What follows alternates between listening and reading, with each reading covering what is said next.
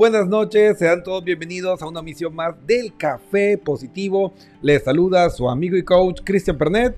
Y pues es un verdadero honor y placer estar aquí compartiendo con ustedes este espacio de crecimiento personal. Y pues hoy escogieron hablar sobre las emociones. Me han estado preguntando mucho sobre mm, la cuestión del lenguaje no verbal, sobre mm, su conexión con la inteligencia emocional, si es válido, si es actual. Por ahí alguien me escribió, preguntó que si realmente existía la inteligencia emocional. Eh, pues con todo esto vamos a ir respondiendo y hablando un, so- un poco sobre el tema. Eh, un- una de las emociones más incomprendidas maltratada y subvalorada es definitivamente la tristeza. Es una emoción que yo creo que mm, nadie, nadie quiere experimentarla, pero créanme que todos necesitamos entender lo que nos comunica la tristeza. Pero bueno, antes de pasar a, a lo triste, vamos con lo alegre. Y quiero mandar un saludo súper especial para mi amigo Juan Gárate, que está a punto, a punto ya de defender su tesis, amigo. Mañana nos vemos para darte unos tips para que vayas y empoderado y con todo ese lenguaje no verbal positivo, te comas ese tribunal. También quiero aprovechar para saludar a Baltasar Gonza. Ah, ya te cambié el nombre. Perdón. Valters Gonza. Disculpa. Leí mal. Gracias por estar conectado. Ya mm, asiduo radio escucha del Café Positivo. Perdóname, perdóname. Hoy eh, el ojo me traicionó y bueno, besos y abrazos para mi reina, Eli Gaona, la jefecita. Muchas gracias, mi amor. Lo agradecido que estoy de tener una mujer tan inteligente como tú en mi vida, llenando de alegría y, y, pues todo, todo ese apoyo incondicional que pues ofrece mi vida es vital para estar aquí, creando todo esto. Entonces, amigos, pues como les comentaba, quiero, quiero aprovechar para reivindicar la emoción de la tristeza. Las emociones, todas eh, las analizamos en un modelo que mm, a mí me, me, gusta mucho para comprender cómo podemos nosotros gestionar las emociones. Hay que entender que todas tienen tres dimensiones. La primera es la neurobiológica. Es decir, si de pronto mm, escuchas un ruido en la noche, un estruendo, pues te despiertas asustado y sientes tu corazón agitado, eh, hay una, una, taquicardia y pues en un estado de alerta y tensión. Eso nadie puede controlar. O sea, la parte, esa respuesta neurobiológica, nadie la puede controlar. Se puede condicionar al mejor estilo Pavlov y Skinner, como por ejemplo, eh, la primera vez que un soldado escucha un disparo en la oreja, probablemente se asuste y se sienta perturbado, pero con el tiempo, nuestro sistema nervioso tiene un sistema maravilloso que nos va quitando sensibilidad sobre los sonidos repetitivos y monótonos. Eso explica el efecto eh, sonífero de ese profesor de la universidad que siempre hablaba así.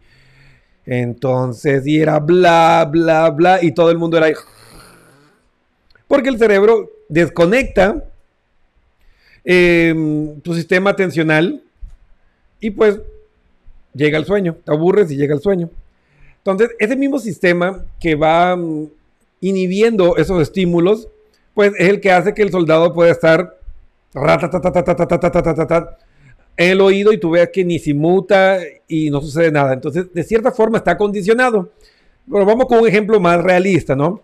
La primera vez que te subiste a la montaña rusa, ibas a ir en la montaña rusa, pero te subiste una, dos, tres, cuatro veces y después ya te condicionaste tanto a ese estímulo que para poder sentir la adrenalina tenías que aumentar el riesgo. Entonces, en la bajada más peligrosa te soltabas y, y alzabas los brazos entonces ahí te das cuenta cómo sí tenemos cierto control sobre el sistema neurobiológico, pero no es que tú puedas desactivar y decir, no voy a sentir miedo, no voy a sentir susto, no voy a reaccionar a esto. No. Luego que pues, se manda ese estímulo a, a nuestro cerebro donde el principal protagonista es la amígdala, pero no el único, ojo, la amígdala cerebral, que normalmente no imaginamos que es una, pero realmente son dos y están ahí ubicadas eh, al lado y lado de nuestro cerebro, más o menos medialmente, ¿no? Si, hiciéramos un corte sagital quedaría más o menos como por acá. Entonces son dos amígdalas, ¿sí? No son las de acá, por si acaso, ¿no? Alguna vez me dijeron, pero ay, me sacaron las amígdalas y ahora, no, no, no son esas. Entonces, estas amígdalas cerebrales son las que están principalmente vinculadas con estos procesos, específicamente del miedo, pero no son exclusivas. Hay un montón de mecanismos que están involucrados como las áreas motoras, premotoras, que son las que van a permitir que nosotros podamos tener una respuesta comportamental, que es ese, siguiente paso. Tenemos la respuesta neurobiológica, luego viene la respuesta comportamental, es decir, nuestro cuerpo, cómo se va a mover. O sea, cuando tú te asustas, retrocedes, ¿no? Y hay una cantidad de eh, clusters o, señales no verbales que nos hablan sobre el miedo. ¿sí? Eh, si tú ves una culebra o ves un animal en medio del bosque, pues yo no he visto a nadie que salte y diga ¡ah! y se le tire encima. No. Tienes un retroceso defensivo y brinca hacia atrás y, pones las manos en posturas defensivas, que es lo que se estudia en criminalística, ¿no? Del el tipo de heridas defensivas y todas esas cosas. Entonces, es basado en toda esta ciencia. Y la última, que es la cognitiva, que es donde ocurre la magia, ¿no? Es la valoración cognitiva. Entonces, esa es la triada en la que trabajamos o a mí me gusta trabajar. Ojo, no estoy hablando que este sea el modelo, no. A mí me gusta mucho eh, el enfoque de Vizquerra y, y el modelo neurobiológico de la emoción, que es lo más actual, por así decirlo. Pero por ahí hay otros modelos que pueden ser mejores. A mí me funciona este, yo les comparto este y ustedes pues son libres de investigar y encontrar otros, ¿no? Pero teniendo eso ya claro, vamos a trabajar y a reivindicar a la emoción de la tristeza. ¿Listo para este maravilloso viaje que comienza justo aquí?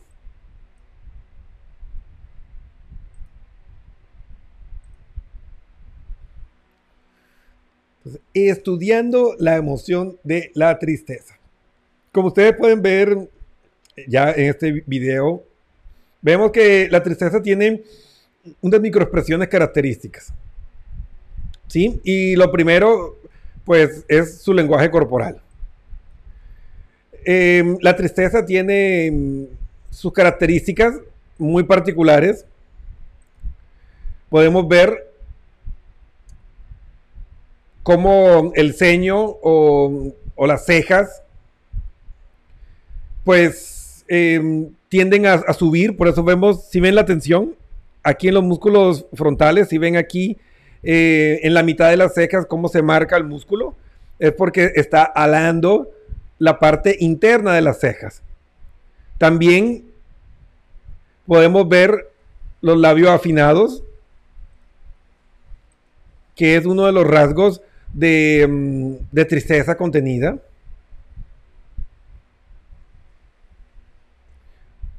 Y pues hay otras características, claro está, que se pueden observar a nivel no verbal, ¿no?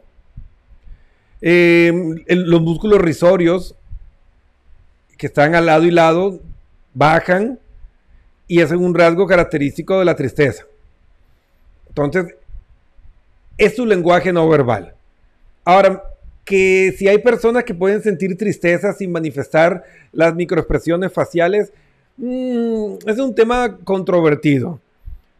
Eh, yo creo que hay personas que pueden mascararlas muy bien, pero mm, lo que yo he trabajado desde el 2012, ya son 10 años que llevo trabajando ya profesionalmente en la investigación del lenguaje no verbal y hemos hecho grabaciones con cámaras de alta resolución, eh, con software eh, bastante modernos y pues todo el mundo genera microexpresiones, solo que algunas son muy sutiles y son difíciles de observar para un ojo humano no entrenado y a veces hasta para un ojo entrenado, ¿no?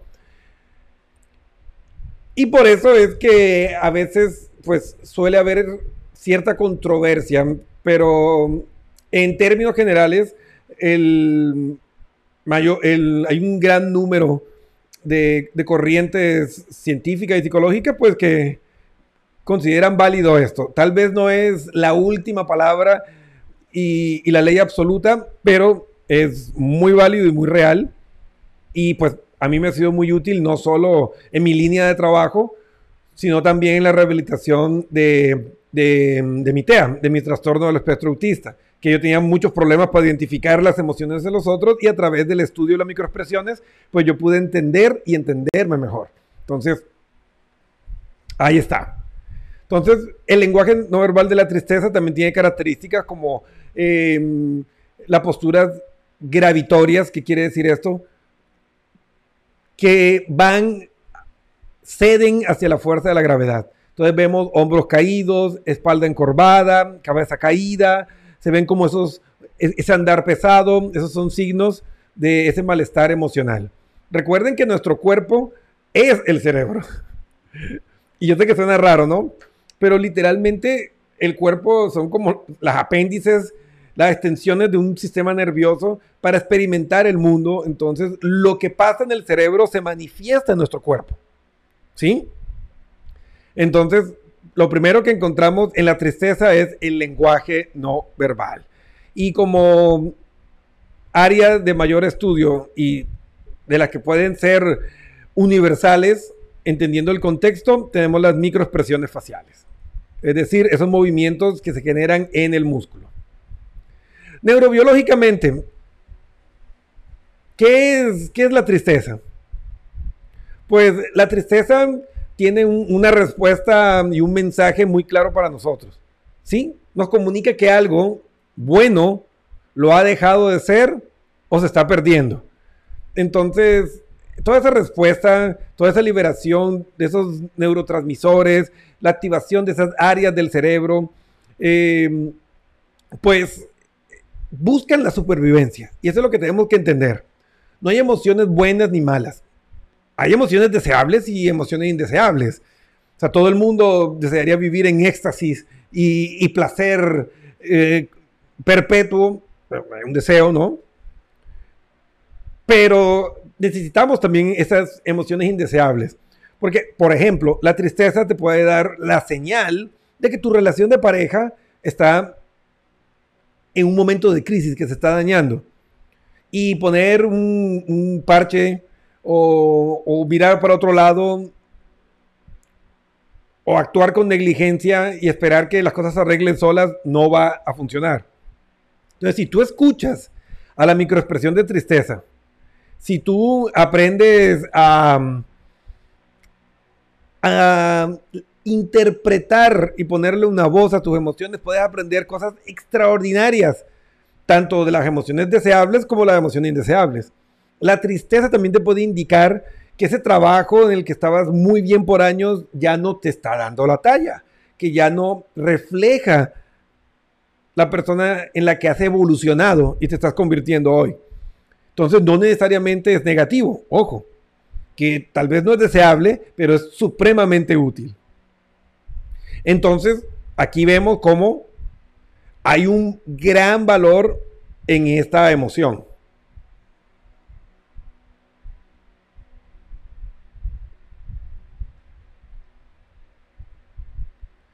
Entonces, me preguntan, Cristian, ¿cómo gestionarlas? Pues recuerden que las emociones están conectadas con todo nuestro organismo, ¿sí? Y la tristeza, pues todos sabemos que esas tristezas profundas terminan afectando nuestro sistema digestivo, colon irritable, gastritis, y es bien sabido que, por ejemplo, el colon irritable es una condición en la mayoría de los casos psicosomática, es decir, que está vinculado con desequilibrios emocionales. Entonces,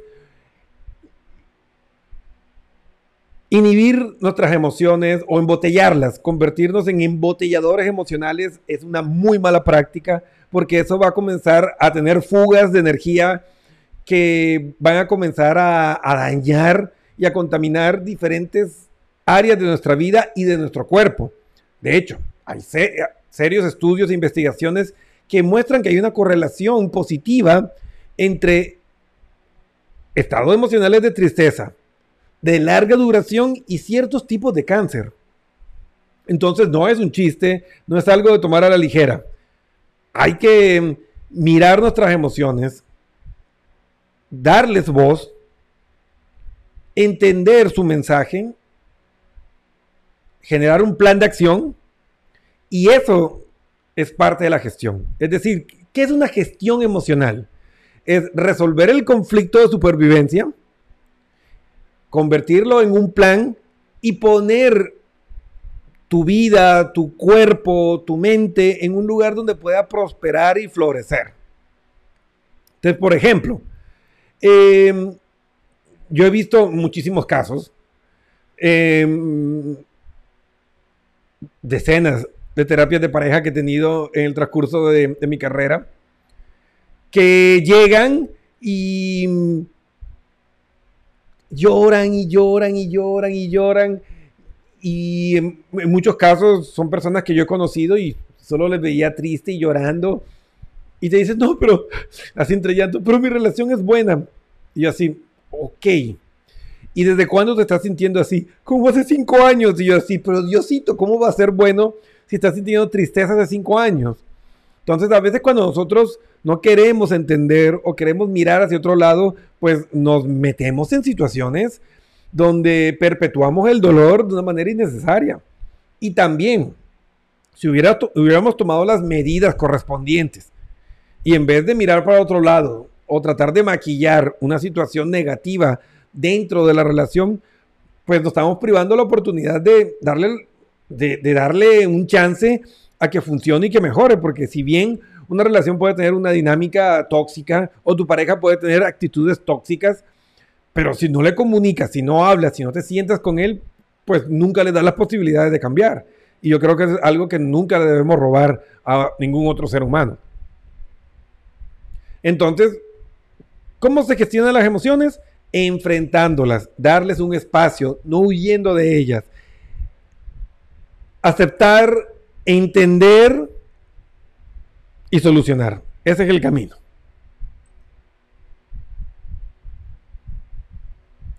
Y pues la parte más útil, en mi entender, para mm, esa gestión de las emociones es la valoración cognitiva. ¿Qué quiere decir esto? Pues ya sabemos que la parte mm, neurofisiológica, no, no hay mucho que hacer. O sea, hay mucha intervención de, mm, de procesos inconscientes del sistema nervioso autónomo y todo eso, entonces no es mucho lo que podemos hacer ahí. En la parte comportamental, sí podemos hacer cambios. eh, hay mm, eh, trabajos como lo de IASAC que muestran que eh, al cambiar nuestro lenguaje corporal generamos también cambios eh, y estímulos en la parte química. Y pues hay trabajos interesantes. eh, por ahí hay un- una charla TED de una profesora de Harvard que pues sus laboratorios ha trabajado sobre eso y pues ha descubierto cómo con dos minutos de tú utilizar un- un- una postura de empoderamiento, en este caso esa postura de Superman, Superwoman, eh, con los brazos eh, en la cadera, si saben cuál es la, la típica postura del superhéroe. Y ella encontraba que los niveles de adrenalina subían y bajaban los niveles de cortisol. Entonces, eso te daba fuerza, eh, te empoderaba y bajaba la hormona del estrés. Entonces, son estudios muy interesantes que hay que, pues, obviamente hay mucho trabajo por delante, pero que sí tenemos un control. Pero el rey de esta triada es la parte cognitiva. Es decir, como yo siempre he comentado, los subtítulos que tú le pones a tu historia es la que va a determinar, a fin de cuentas, qué sentimiento va a experimentar. O sea, tú puedes amargarte tu vida entera poniendo un subtítulo y una trama de víctima a tu historia. Ay, es que pobre de mí, es que, se aprovecharon de mí, es ah". Y si armas esa película de terror, si armas ese drama, pues definitivamente vas a sufrir mucho. Entonces, si tú te quedas con la tristeza y armas tu casa ahí sobre la tristeza y la valoración que haces es de victimismo, pues la vas a pasar muy mal. Pero si tú te enfocas en, ok, ¿qué me está comunicando esta emoción? No, no estoy siendo feliz eh, en este momento de mi vida, entonces voy a comenzar a buscar otro trabajo.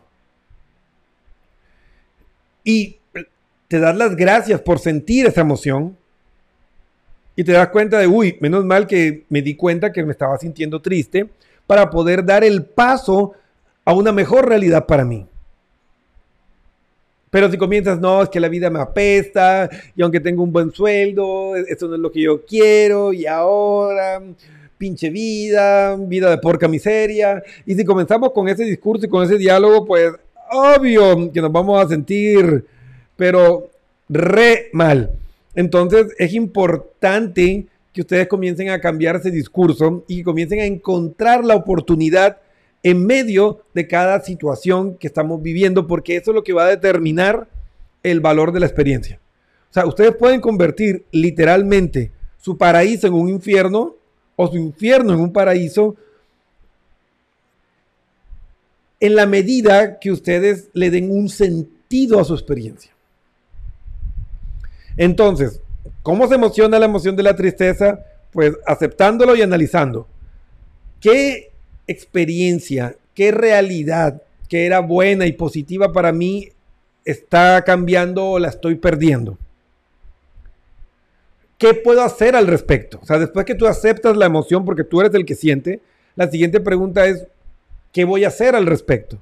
Entonces, ahí es donde va a salir tu plan de acción hablar con mi pareja, hablar con mi jefe, buscar un trabajo nuevo, eh, por fin darle luz verde a mi proyecto de emprendimiento. Ya, eso depende de cada uno de los desafíos que estemos viviendo. Pero el punto en todo esto es que todas las emociones, y en el caso de la tristeza, que es la que nos atañe en el día de hoy, es tan valiosa como la euforia, es tan valiosa como el éxtasis, es tan valiosa como la alegría, tan valiosa como, cualquier otro sentimiento o emoción de las deseables en nuestro universo emocional. Entonces, ahí es donde entra eh, el qué voy a hacer. Es donde entra si tú quieres convertirte en el protagonista de tu historia o seguir siendo víctima. Si decides ser víctima, pues siempre va a vivir esclavizado. Pero si decides convertirte en el protagonista, tomar el control de tu universo emocional, pues créeme que tu vida va a comenzar a estar mucho mejor, aunque digamos que la realidad externa no haya cambiado mucho. Porque el poder de decidir cómo vas a sentir tu experiencia de vida, nadie tiene el poder para quitarte eso. Nadie. Nadie te lo puede robar.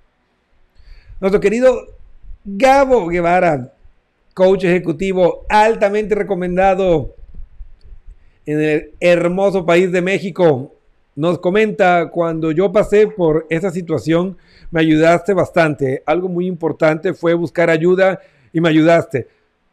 Pues Gabo, para mí fue un verdadero honor poder acompañarte en ese proceso de tu vida.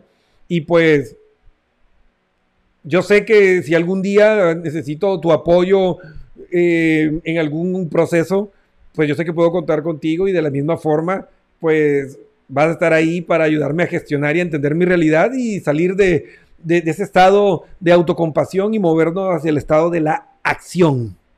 Que ahí es donde ocurre la magia en el mundo de la acción, en el lugar donde te empoderas, dices, ok, yo fui responsable de esto, yo cometí malas decisiones, em, yo manipulé, yo mentí, así que bueno, soy responsable, asumo mi responsabilidad y a partir de hoy voy a hacer las cosas distintas. Ya.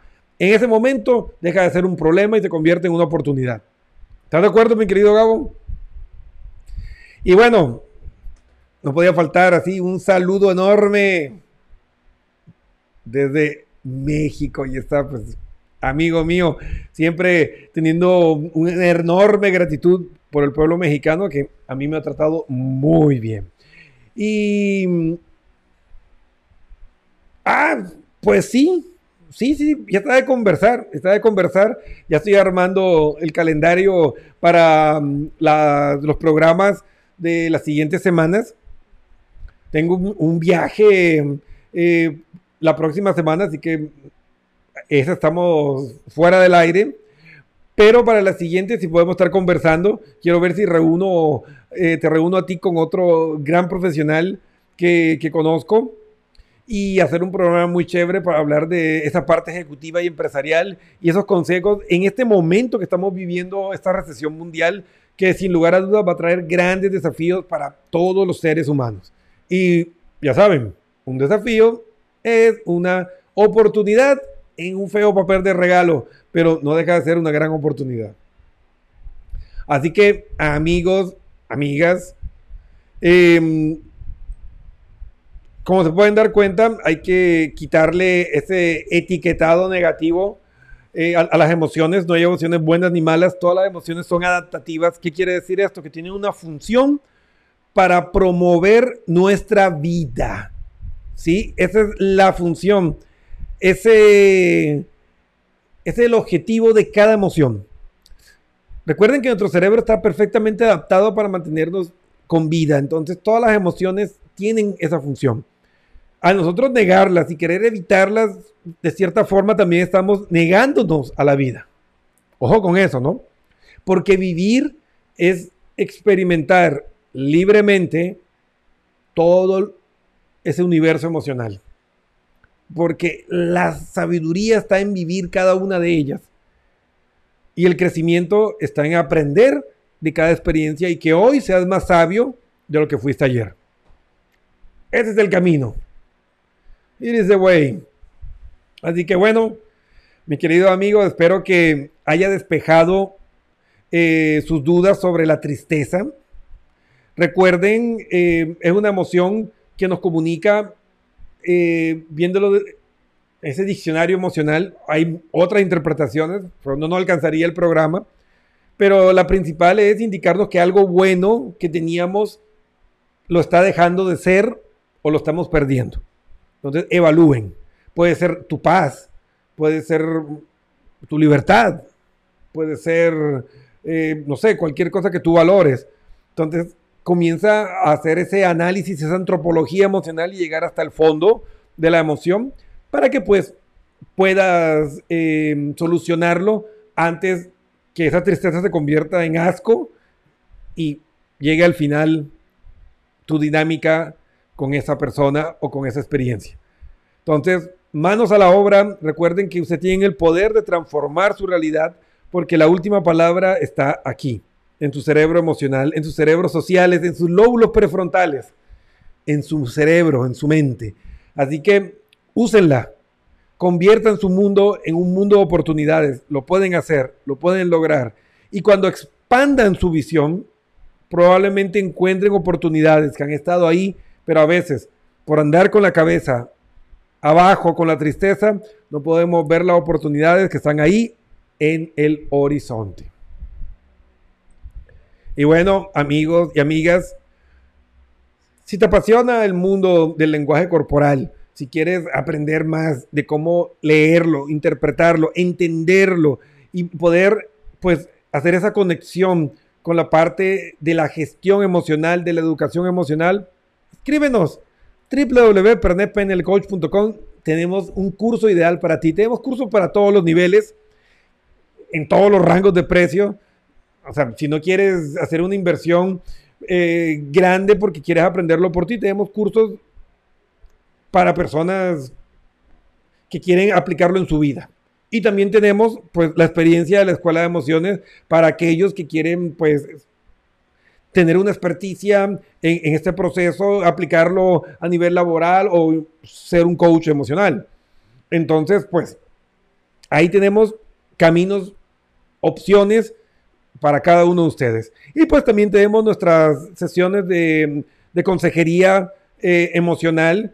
Eh, tenemos muchas opciones para ti. Tenemos psicólogos clínicos, tenemos coaches profesionales, tenemos eh, consejeros profesionales, médicos, tenemos todo un equipo multidisciplinario listo para darte todo el apoyo que necesites. Así que el momento de cambiar es ahora. El momento de transformar tu realidad es hoy. Así que no lo dejes pasar. Y recuerden amigos, este jueves a las 8 pm tendremos la siguiente emisión del Café Positivo donde vamos a responder preguntas muy importantes sobre el lenguaje corporal y sobre la tristeza. Así que si tienes alguna inquietud, si tienes alguna duda, pues escríbenos y tu caso y tu historia será desarrollado en nuestro programa. Y pues si te gustan estos espacios, pues Suscríbete en todos nuestros canales, comparte este programa para que miles de personas puedan vivir el cambio desde la ciencia y pues también puedes donarnos una estrellita y pues ayudarnos a que podamos seguir creciendo con ese apoyo económico que Facebook nos da por cada estrellita donada. Así que amigos, amigas, muchísimas gracias. Nos vemos este jueves a las 8 pm y pues que tengan una hermosa noche. Se despide su amigo y coach, Cristian Pernet.